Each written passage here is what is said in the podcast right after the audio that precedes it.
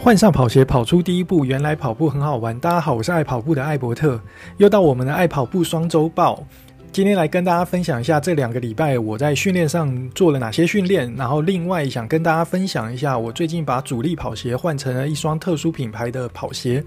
那在更换跑鞋之后，我在这双新的跑鞋上面感受到什么不一样、前所未有的感受？那想跟大家分享一下。首先就训练的部分，上一集我有讲到，我在八月中的时候有回台湾一趟，当时呢就是因为有很多跑友想一起跑步，所以就没有太按照课表。那教练也是放任我自己去，呃，去安排我要跑步的内容。所以在八月中到八月底左右的时候呢，其实跑量没有少，但是并没有完全按照课表去跑，直到我。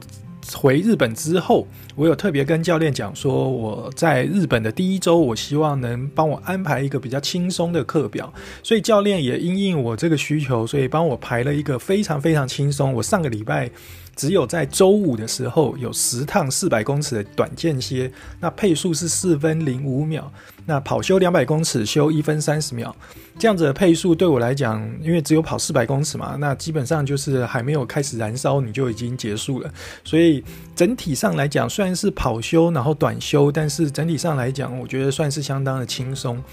周日也只有一个十八公里的轻松跑，那配速是在五分三十五到五分十秒之间。经过一个礼拜休息之后呢，我在这一周的课表就会开始变得比较正常一点。这一周的课表是周二有一个十二公里的轻松跑，那一样配速会在五分到五分三十秒之间。那周三就会有一个五趟一千两百公尺的长间歇，那配速是在四分十秒到四分整之间，跑修三百公尺修两分三十秒。这样的一千两百公尺的配速，我觉得还算是 OK，那不会进入到非常无氧的状态，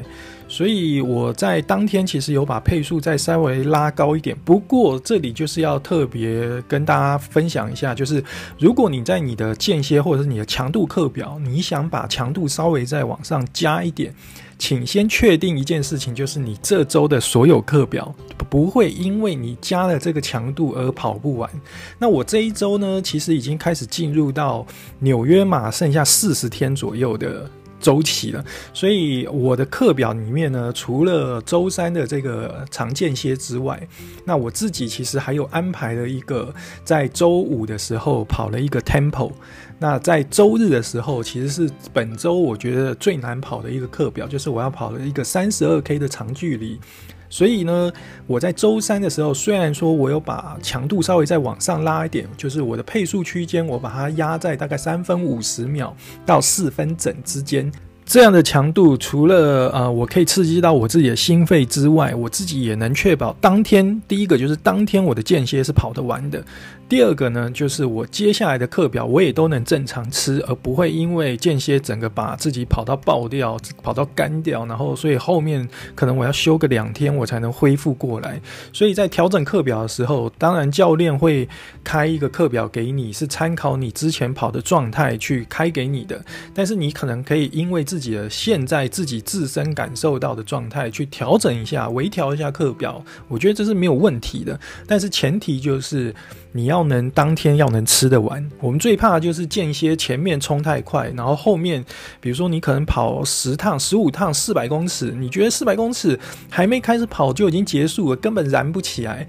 结果你就把配速可能从啊九十六秒、九十二秒一路拉到可能八十六秒，就是已经进到三分多的速度了。那这样。这样的情况之下呢，最大的问题就是你到底能不能跑完你当天的课表？另外就是跑完之后呢，你需不需要花很多的时间去休息，去重新的让你的身体恢复过来？我们之前讲说，呃，有些人会以赛代训。那我之前就有听过其他的教练有讲到这件事情，就是以赛代训固然是一件不错的事情，但是呢，通常呃一般的素人跑者往往会面对到一件事情，就是你进入到比赛之后。你那个比赛的强度已经不是训练的强度了，你是百分之一百二十在拼冲那个比赛。在这样的情况之下，你往往可能以赛代训，比了一场你以为在训练的比赛，结果因为你用了一百二十趴的力量去跑这个比赛，导致说什么呢？导致就是你接下来你可能要休，比如说休个一个礼拜，这个礼拜你根本跑不起来，或者是你根本吃不掉你的课表。那这样子的以赛代训真的好吗？其实我觉得是值得我们去思考的。好，回过头来讲到这个礼拜的训练，我周三跑完了这个间歇之后呢，周四我做了一个轻松跑的动作，然后让自己的身体，呃，能在轻松的状态下去做一个有效的新陈代谢。周五的时候，我就跑了一个十公里的 tempo。那我这一次的 tempo 比较不一样的是，呃，在配速上我是采金字塔型的配速方法。也就是说，我把整个十公里我拆成四公里、四公里，然后一点二、零点八这样子的方式去做配速。第一个四公里我大概是配在四分二十五秒左右，第二个四公里我就配到四分二十秒左右。接下来的一公里，我就直接拉到四分十五秒左右，最后的八百公尺再把它往上拉，拉到四分零五秒。那这样子的好处就是，呃，它可以比较刺激自己的心肺，那让整个 tempo 虽然跑起来有点痛苦，但是我觉得效果上我自己是觉得蛮好的。那强度也够，那所以跑起来那种，诶，跑完的成就感，其实我是觉得还蛮蛮不错的。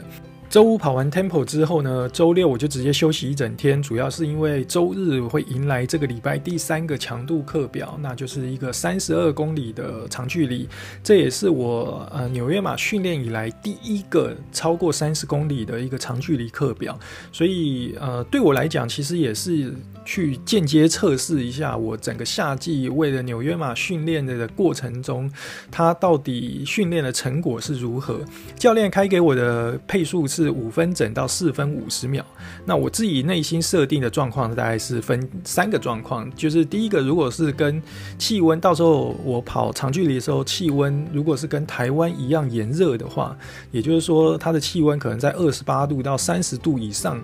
这一段气温的话，我大概配速就会压在五分整，这应该也不会进到四分五十秒，避免我跑不完。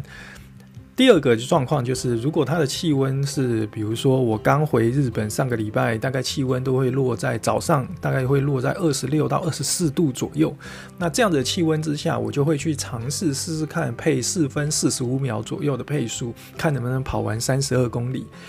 那最好的状态呢，当然就是我希望把配速压在四分四十秒左右。那这样子的情况之下，可能就真的需要气温低一点，才有办法去完成。刚好就是我在这个礼拜日的时候跑这个三十二公里长距离的时候呢，这一天迎来日日本入秋以来第一个凉爽的天气，气温直接下探到十八度。我早上起来的时候，因为我家到我要起跑的河滨公园的起点呢，大概还有三点多公里。那我是骑脚踏车到起点，然后在那边放好补给品，再开始跑。那骑脚踏车的过程中，因为出门的时候就感受到，哎，怎么有点冷啊？所以我还特别加穿了一个薄的风衣外套，然后才能去骑脚踏车。你就知道十八度的气温对跑者来讲是多么赞的一个一个气温。就是在日本，我觉得十八度真的是一个非常非常舒服的，因为它不像台湾那么湿，所以在十八度，比如说台湾在十八度的时候，你可能会觉得非常冷，但在日本呢，就是微冷微冷，就是你没有热身的情况下会有点冷，但是你开始起跑的时候，你感受到的是，因为身体有热量一直在散发嘛，你感受到的是身体很凉，因为气天气很凉嘛，那微风吹来的时候真的是很凉很凉，然后但是不会到冷，因为你身体还是有一定的。在运动的过程中产生一定的热度，所以不会不会热，然后也不会冷，就是凉，就真的只有一个“凉”这个字可以形容。所以这一天呢，我在呃起跑的时候。我是一开始当然还是想说，我想把配速压在大概四分四十秒左右，所以起跑的时候呢，就照着我自己的体感去做配速。我因为我在前几周我就有发现，我自己的体感呢，就是如果我呃。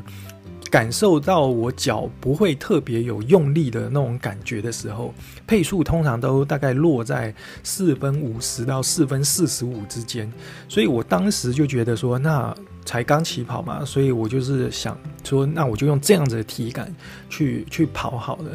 结果我在第一公里跑完的时候，我就发现，哎，怎么速度比我想象中快那么多，我的第一公里应该有配到在四分半左右，所以当下就觉得，嗯，应该要压一点速度。虽然说我的体感是觉得，诶，其实我脚没有特别用力的感觉，就是非常非常轻松的在跑，没有特别用力的感觉。但是可能因为天气的关系，因为太凉爽了，所以整个体感就是非常的轻松。但是我自己也有担有点担心嘛，因为毕竟是呃这么久的时间没有跑三十公里以上的长距离的。是第一次跑三十公里以上的长距离课表，那毕竟是希望把能把它顺利的跑完，所以前面还是要压一下。所以我大概在前十公里的时候，我是把配速压在大概三分呃不四分三十五秒左右。那呃这一次的长距离也有点不太一样，就是在补水上面，我是准备了，就是我去百元商店买的那种酱油瓶，然后我准备了五瓶。那这五瓶呢，我就是每六 K 补一次水，所以我把这五瓶的水呢都已经先放好排列好，然后放在河滨公园的一个桌子上面，所以我每次跑回来刚好六 K 的时候，我就抓一个水瓶，然后继续往前跑。大概我预留的就是一个四百公尺的距离，可以让我去做补水的动作。然后等到这个四百公尺跑完之后，差不多也刚好折返回这个我原先的放水瓶的桌子，我就可以把水瓶直接丢在桌子下面的这个草地上面，所以我基本上在补水的过程中就不用停下来，因为我非常不喜欢，就是我身体好不容易热了，然后配速也好不容易稳定了，我还要停下来补水，然后再启动，那那个对我来讲其实是蛮痛苦的。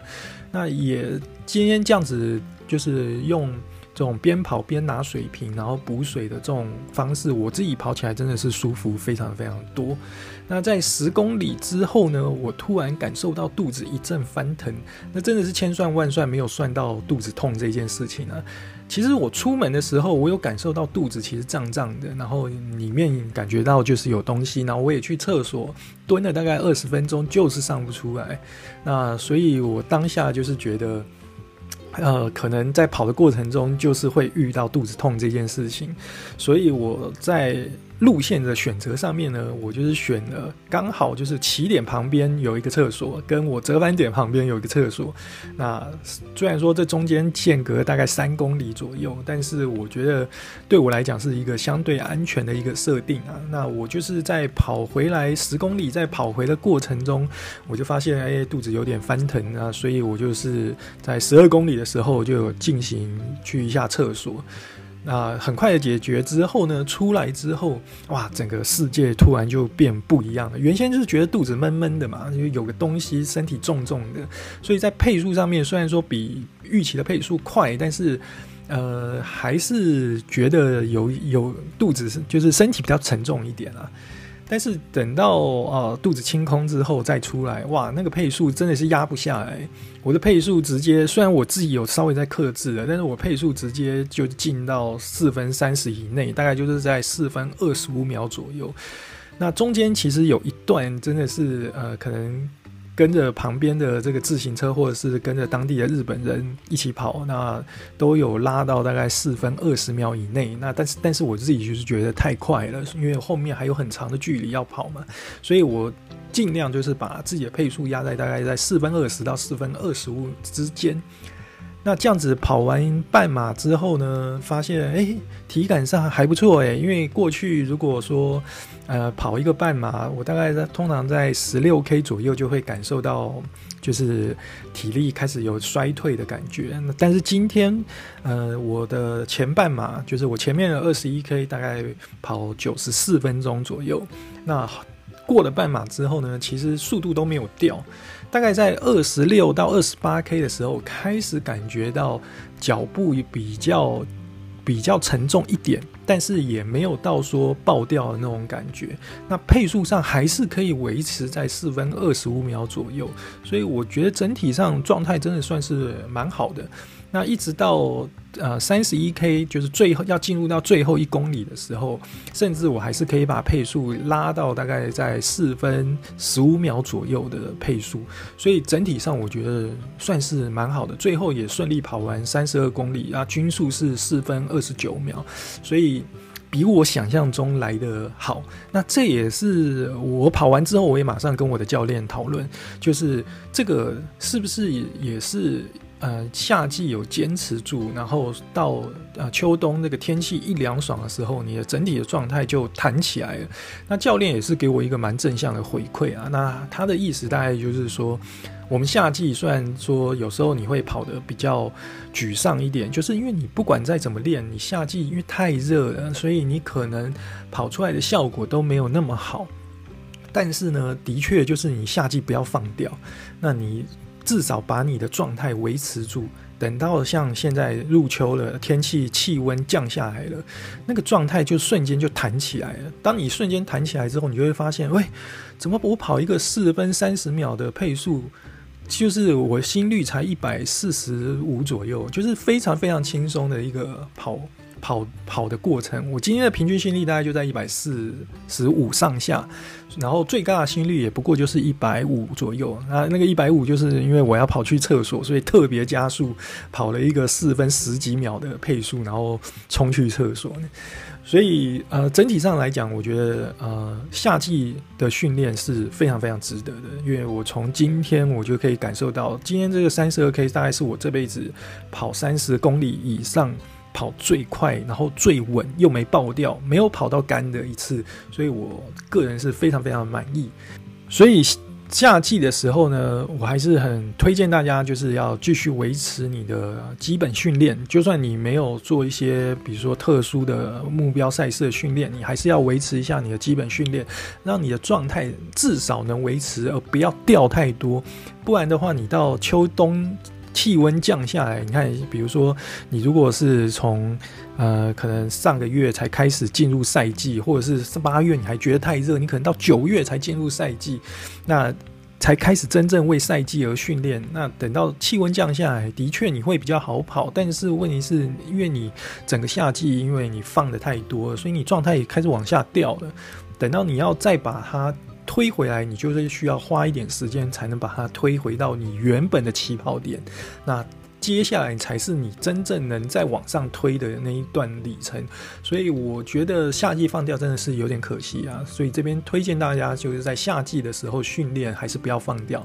维持基本的训练的过程。那这样子的话，在你天气凉爽的时候，你才能有办法再把自己往更快、更更稳的一个方向去推。好，讲完训练的部分呢，今天来还有讲要就是要跟大家分享一下，我最近有把我的主力跑鞋从我过去穿的艾迪达的 Pro 三，那换到呢一个中国的品牌叫做中乔，中国乔丹的飞影 Plus。那这个为什么会换呢？其实其实也没有特别的原因啦，就是。当时我看在网络上看到很多中国的跑者，他们在推这一双鞋子的时候，都有讲到这一双鞋子，它是一个非常软弹的一个碳板鞋。那它的售价呢？我觉得相对是比较亲民一点的。大家也知道，Nike 的 Alpha Fly 超厉害，Vaporfly 超厉害，但是他们的售价呢，基本上，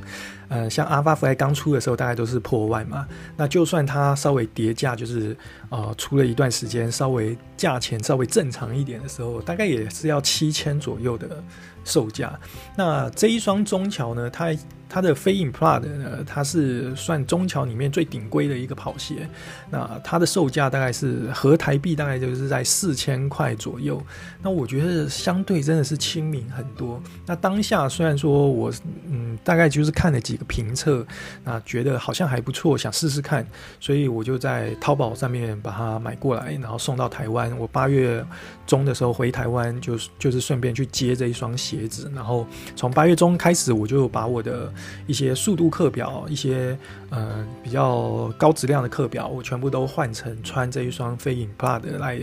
跑。那其中呢，我就是有跑，比如说 PU 跑道的间歇啊，或者是我回日本之后有跑土路的这种田径场啊，然后一样是跑间歇嘛。那当然也有像今天一样是跑这种柏油路上的长距离。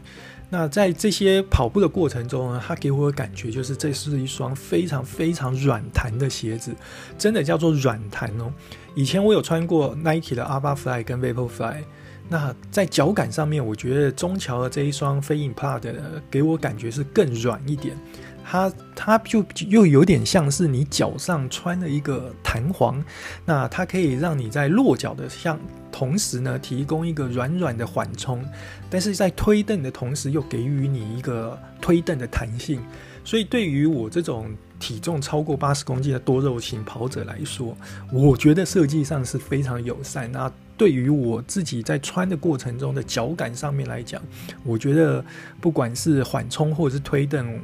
我自己感受到的脚感是非常的舒服的。那更让我惊艳的是这双鞋底的耐磨程度，因为我是属于这种全足偏厚的落地型的这个跑者。之前穿的很多鞋款啊，就是尤其是一些知名品牌的高阶碳板鞋款，他们都是为了前足跑者而设计。当然，这个没有什么不好，因为这是前足跑者这这件事情是一个跑步经济效率最好的一个一个跑姿嘛，所以。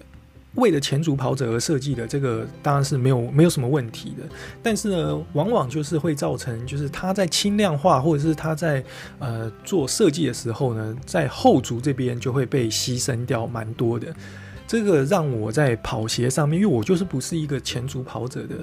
人嘛，所以让我在跑鞋的消耗上面其实是相对的非常非常快。我往往都是后脚跟常常很快就磨光了，但是我的前脚掌呢，其实磨损的程度其实并没有非常的严重。所以我每次在换跑鞋的时候都很痛苦啊，因为